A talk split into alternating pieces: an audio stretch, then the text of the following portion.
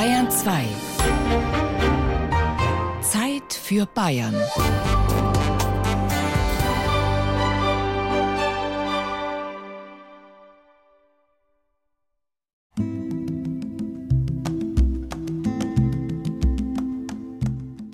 29. Juni 2019. Ein sonniger Samstag in den bayerischen Voralpen. Die 54-jährige Hochschulangestellte Carola Amschler und ihre Kletterpartnerin Nina haben sich eine schöne Route an der Benediktenwand ausgesucht. Nichts Schwieriges, eher was zum Eingrooven für die anstehende Klettersaison. An jenem Samstagmorgen sind die beiden erfahrenen Bergsteigerinnen früh gestartet und bestens vorbereitet. Rampenrippe heißt die Route, die sie sich vorgenommen haben. Sie klettern im Überschlag. Mal steigt die eine vor, mal die andere. Alles ist bestens gelaufen an jenem Morgen, erinnert sich Carola Amschler. Meine Kletterfreundin ist vorgestiegen und auf einmal höre ich sie schreien. Da kommt ein großer Block, da kommt der Stein, ich kann ihn nicht halten, ich kann ihn nicht halten. Und dann habe ich es auch schon rumpeln hören. Viel Ausweichmöglichkeiten hatte ich nicht. Ich habe gedacht, vielleicht kann ich es abpassen, wo der Stein kommt. Aber dann kam schon so viel Schotter, dass ich mich nur noch irgendwie an die Wand gedrückt habe und gehofft habe, dass es irgendwie über mich drüber geht. Mm, der Block hat sich bis dahin schon ein bisschen verkleinert, ist ziemlich zerplatzt, aber hat mich trotzdem so an der rechten Schulter erwischt und hat dann über den Druck mir einen Wirbel beschädigt. Wirbel, Rippen, so das ganze Programm.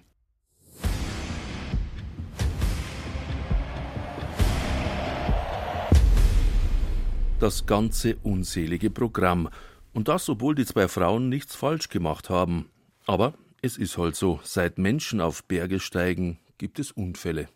Genau deshalb fingen Ende des 19. Jahrhunderts Alpinisten damit an, eine systematische Bergrettung zu organisieren.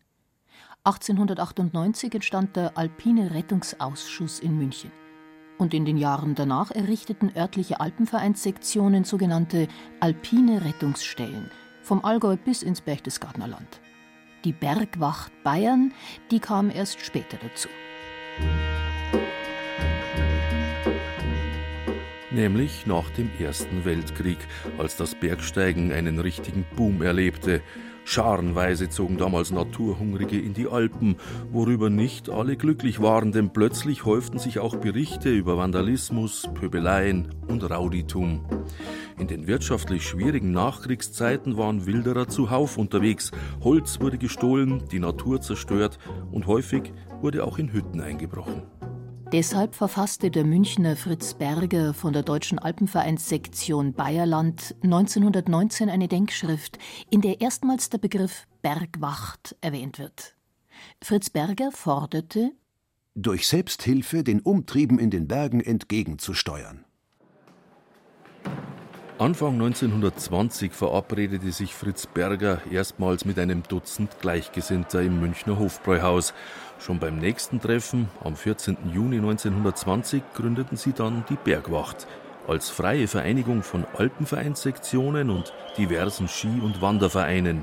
Erklärter Zweck dieser Bergwacht war, unsere Berge von den Auswüchsen übelster Elemente zu säubern, die Reinheit der Natur zu wahren, die Wohlfahrtseinrichtungen der alpinen Vereine und das Eigentum der ansässigen Bevölkerung zu schützen, um zu verhindern, dass sich der Abschaum der menschlichen Gesellschaft in unserer hehren Bergwelt einnistet und sie mit ihren Orgien besudelt.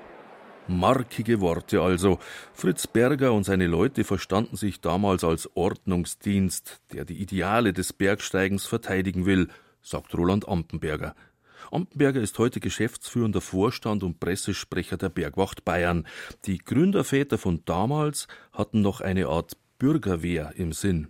Eine Bergwacht, eine Ordnungsmacht für den Alpinismus, wo auch der Naturschutz ein Teil davon war. Es ging auch um das Verhalten am Berg, aber schon auf der Anreise auch. Also die Menschen aus den Wander- und Alpenvereinssektionen haben also auch die Züge begleitet und geschaut, dass alles dort nach Recht und Ordnung und Sitte von sich geht. Für die frühen Bergwachtler war Heimat also nicht nur ein geografischer, sondern auch ein moralischer Begriff.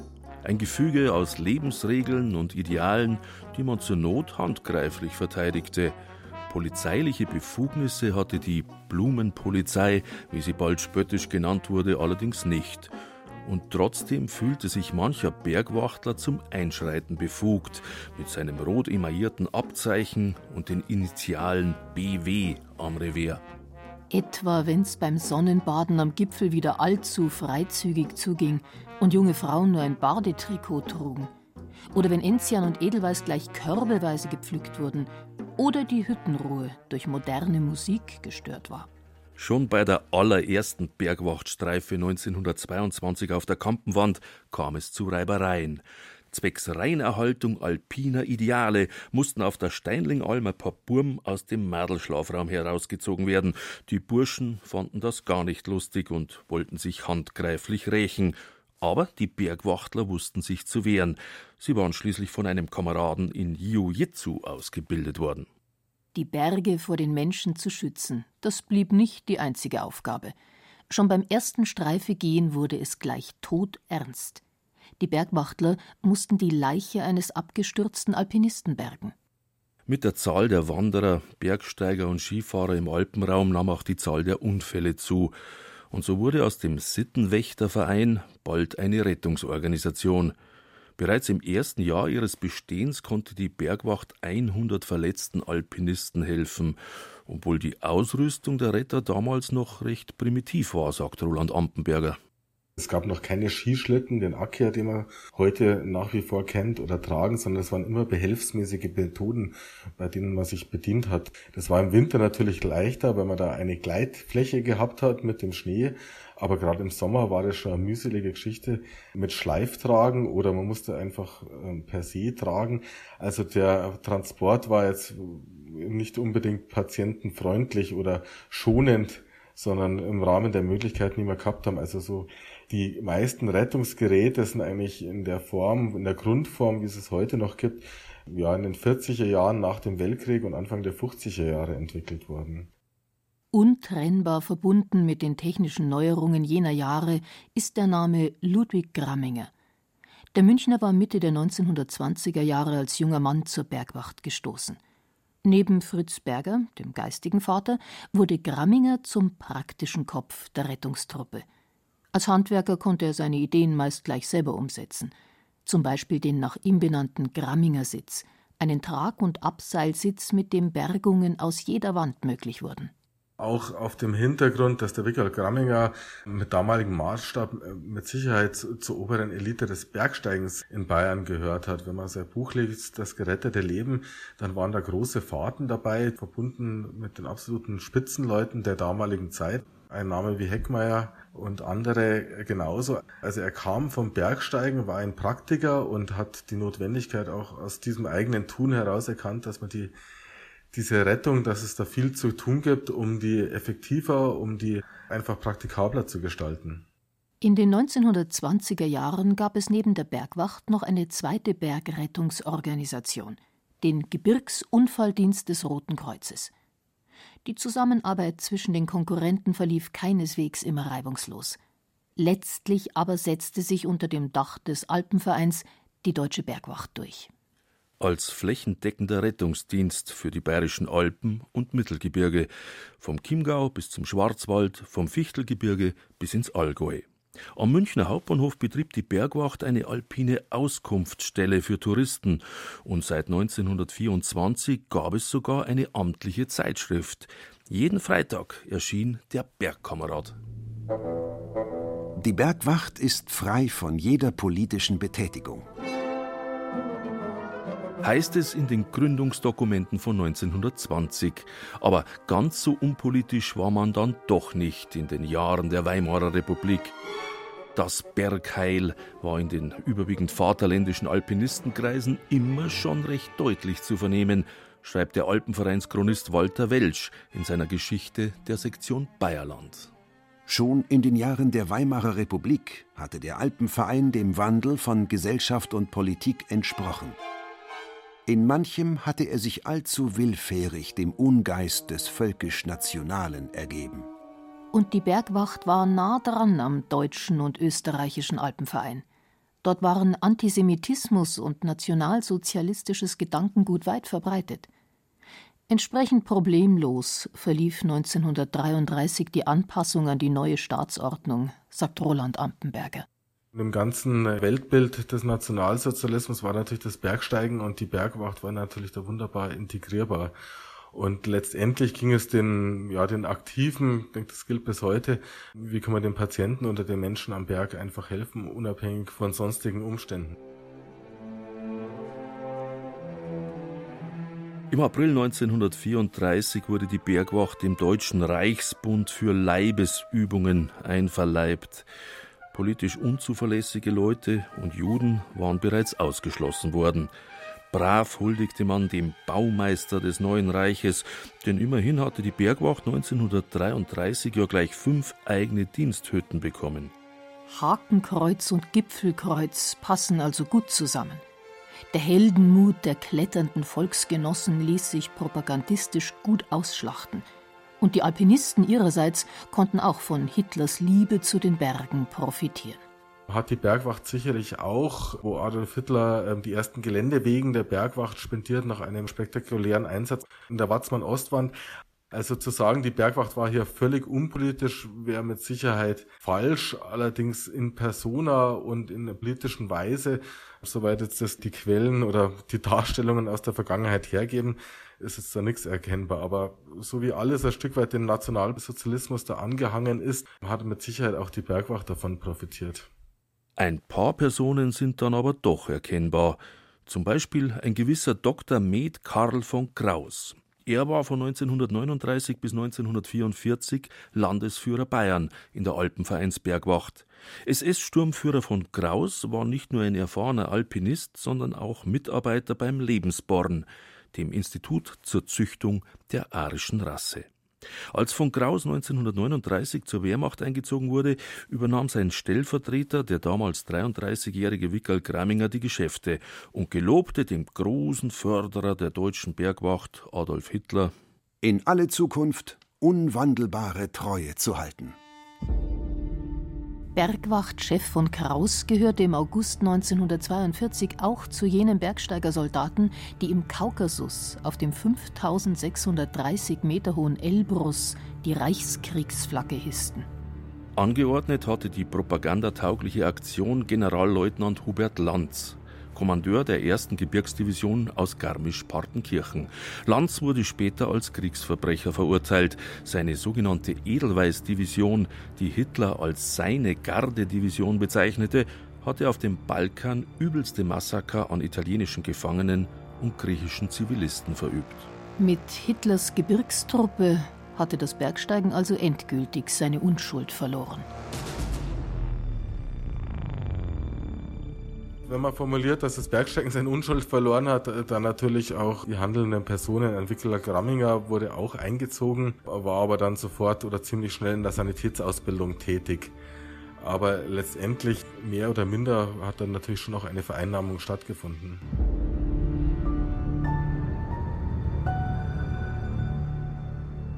Das Spruchkammerverfahren gegen den ehemaligen Parteigenossen Ludwig Gramminger wurde im November 1947 eingestellt.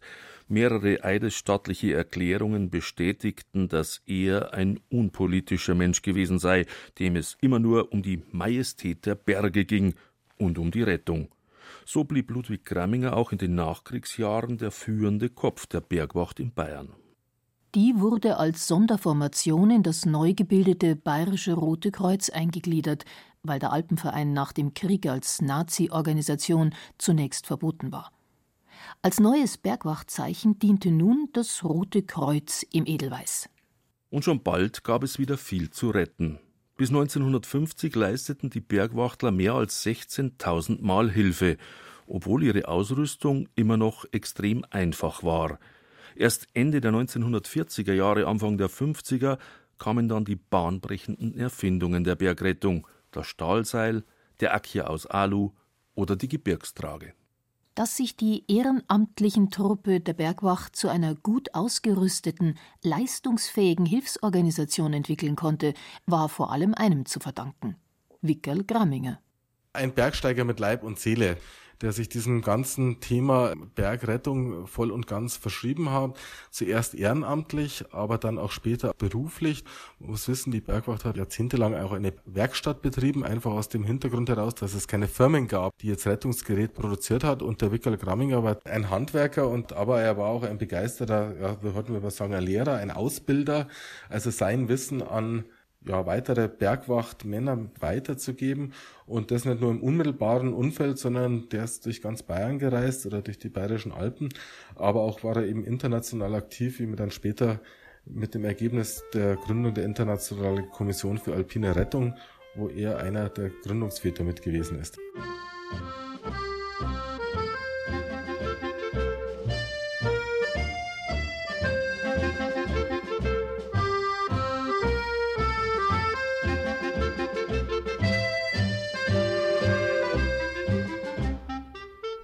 Sie hören Mitteilungen für Bergsteiger und Wanderer.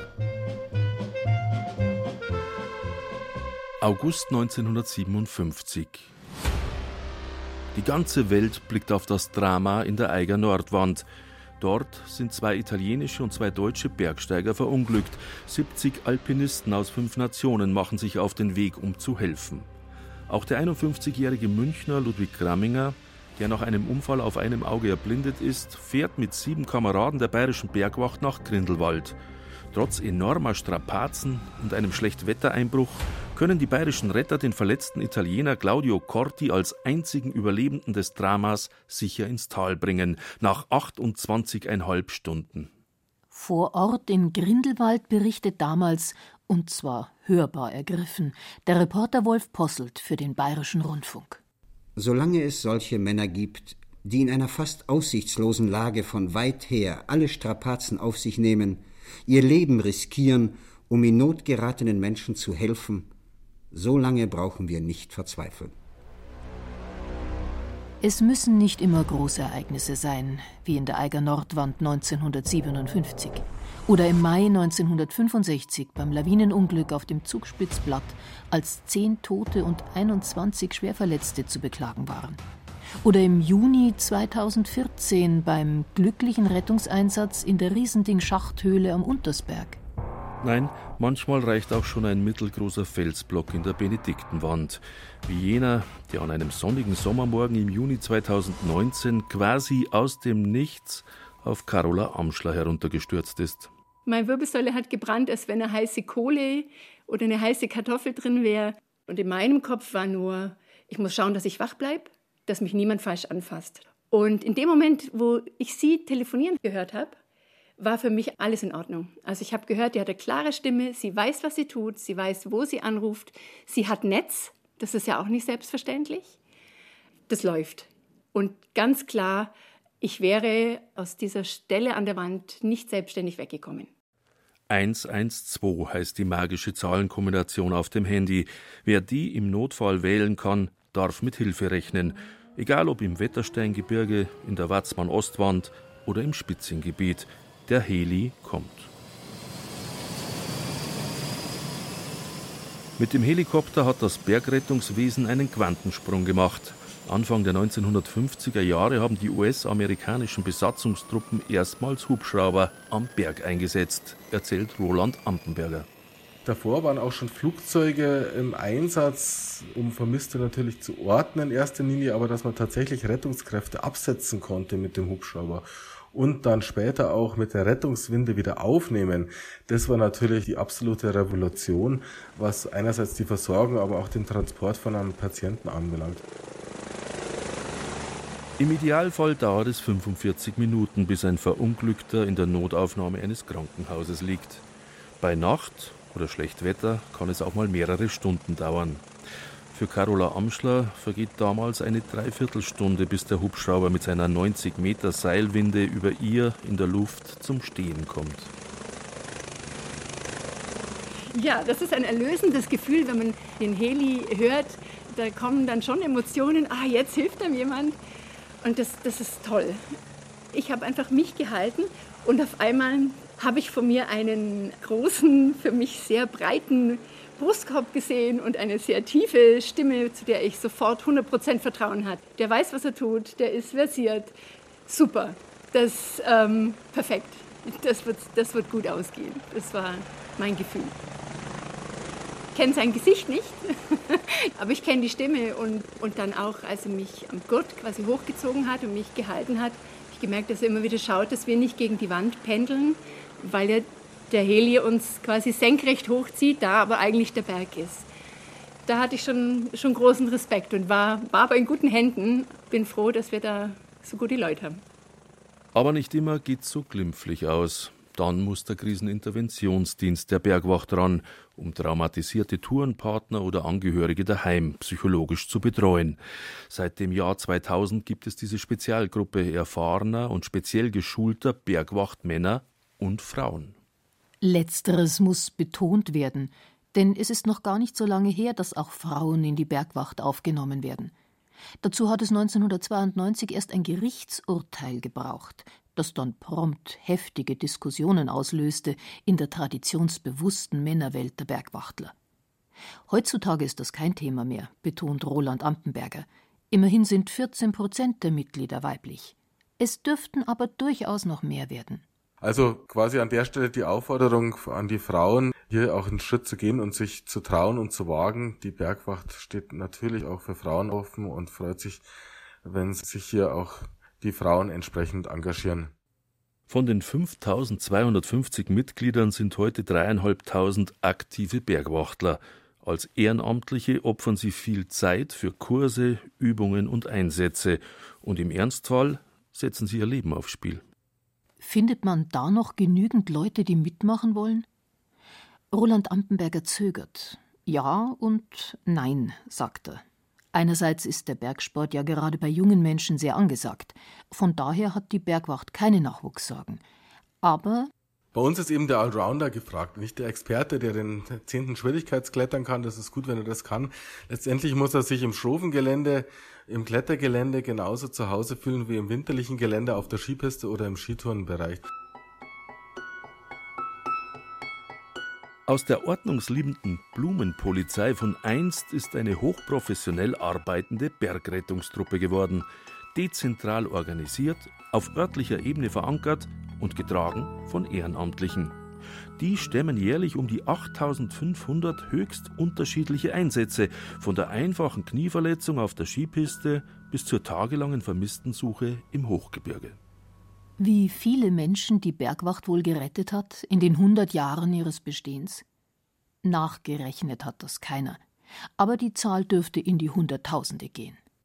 Eine der Glücklichen ist Carola Amschler, die ihren Bergunfall ganz gut verdaut hat. Hier und da zwickt's noch ein bisschen, sagt Amschler und lacht, aber beim Klettern in der Halle war sie trotzdem schon wieder. Es geht also aufwärts. Und immer wenn sie am Bergwachtzentrum in Bad Tölz vorbeifährt, wo die Sicherheitstrainings an der Seilbahnkabine und am Heli stattfinden, dann lächelt sie und grüßt still hinüber, voller Dankbarkeit. Ja, auf jeden Fall Dankbarkeit. Danke, dass es euch gibt, dass ihr das macht. Mein Ziel war im Krankenhaus und in der Reha, dass ich zur Benediktenwand zurückgehe, zum Berggottesdienst, wo ja auch die Bergwacht dann vertreten war. Und da war es meiner Kletterfreundin und mir ein echtes Anliegen, uns da direkt bei der Bergwacht selber herzlich zu bedanken und das irgendwie ein bisschen gut abzuschließen.